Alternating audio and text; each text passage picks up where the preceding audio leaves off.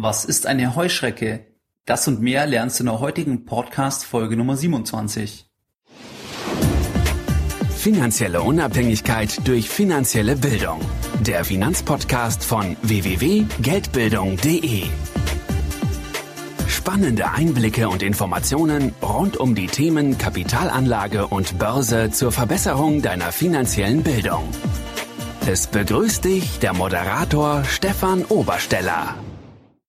Herzlich willkommen bei dem täglichen Finanzpodcast von Geldbildung.de.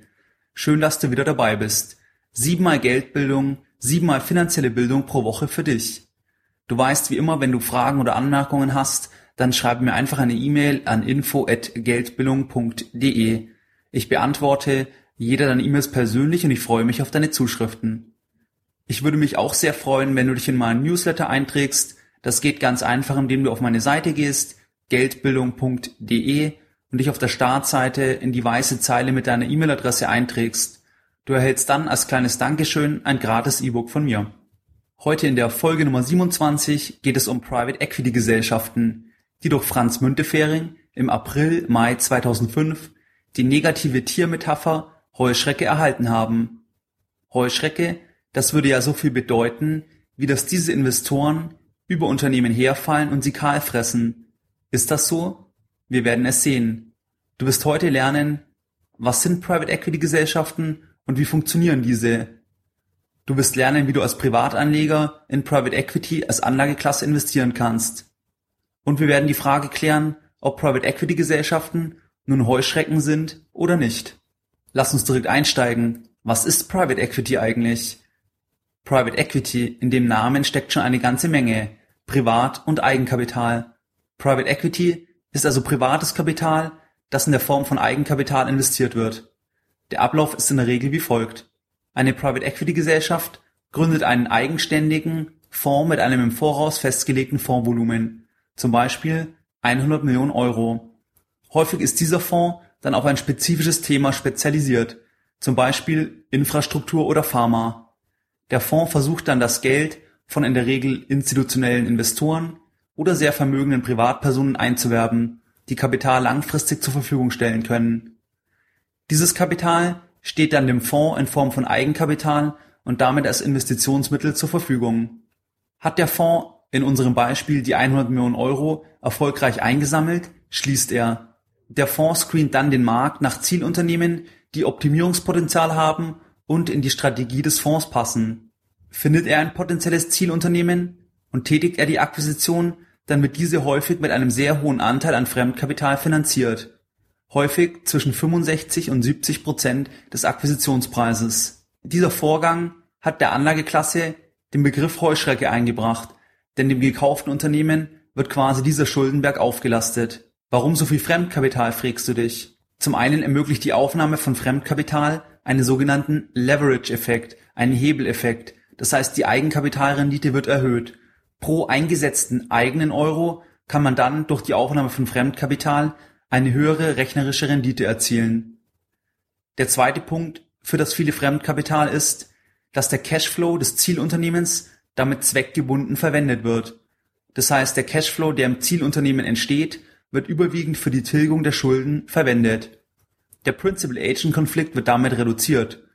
Der Vorstand des Zielunternehmens kann nicht etwas völlig anderes machen, was nicht im Interesse der Eigentümer ist, da ein wesentlicher Teil des Cashflows zweckgebunden ist, und zwar für die Rückbezahlung der Schulden.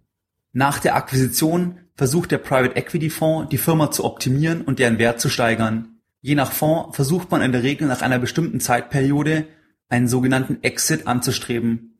Das heißt, das Unternehmen in irgendeiner Form weiter zu verkaufen, um das Kapital, das man dann für den Verkauf erhält, wieder an die Anleger mit einer hoffentlich satten Rendite auszuschütten. Ein Weiterverkauf könnte sein der Verkauf an ein anderes Industrieunternehmen, ein Börsengang oder der Verkauf an einen anderen Finanzinvestor. In Bezug auf die Rendite von Private Equity Anlagen ist es nicht ganz klar, ob diese langfristig den Aktienmarkt schlagen. In der Tendenz geht eine Mehrzahl an Studien davon aus, dass mit Private Equity als Investitionsform eine Überrendite gegenüber dem Aktienmarkt erzielt werden kann. Jetzt ist die Frage, wie kannst du als Privatanleger in Private Equity investieren? Du bist vielleicht schon in Private Equity investiert, ohne es zu wissen. Wir haben gehört, dass Private Equity das Kapital überwiegend von institutionellen Investoren erhält. Wird ein Private Equity Fonds aufgelegt und dafür Kapitalgeber gesucht, dann sind dies in der Regel institutionelle Anleger. Hinter diesen institutionellen Anleger stehen ja auch wieder Personen, wie eben die Besitzer von Lebensversicherungen oder Altersvorsorgeprodukte. Das heißt, es kann sein, dass du bereits indirekt über deine Lebensversicherung oder über dein Altersvorsorgeprodukt in Private Equity investiert bist. Eine weitere Möglichkeit, wie du in Private Equity investieren könntest, und zwar mehr aktiv, ist über Private Equity Dachfonds. Diese investieren nicht direkt in Unternehmen, sondern in andere Private Equity Fonds. Man kann hier eben mit kleineren Einstiegsbeträgen und reduzierten Hürden einsteigen, muss sich aber stets die Kostenstruktur anschauen. Eine weitere Möglichkeit ist die Investition in börsennotierte Beteiligungsgesellschaften, beispielsweise die Deutsche Beteiligungs AG, 3i, KKR oder Blackstone. Die vierte und letzte Möglichkeit ist über Indexfonds oder Zertifikate auf börsennotierte Beteiligungsgesellschaften. So gibt es zum Beispiel zwei Indizes, den Listed Private Equity Index LPX oder den Private Equity Index PRIVEX. In beide könnte man über Indexfonds oder Zertifikate investieren und damit an der Wertentwicklung von börsennotierten Beteiligungsgesellschaften partizipieren. So nach all dem, was wir jetzt gehört haben, sind jetzt Private Equity Investoren Heuschrecken? Nein. Sehr gut geführte Firmen dürften für Private Equity Investoren nur bedingt interessant sein, da diese ja Optimierungspotenzial suchen.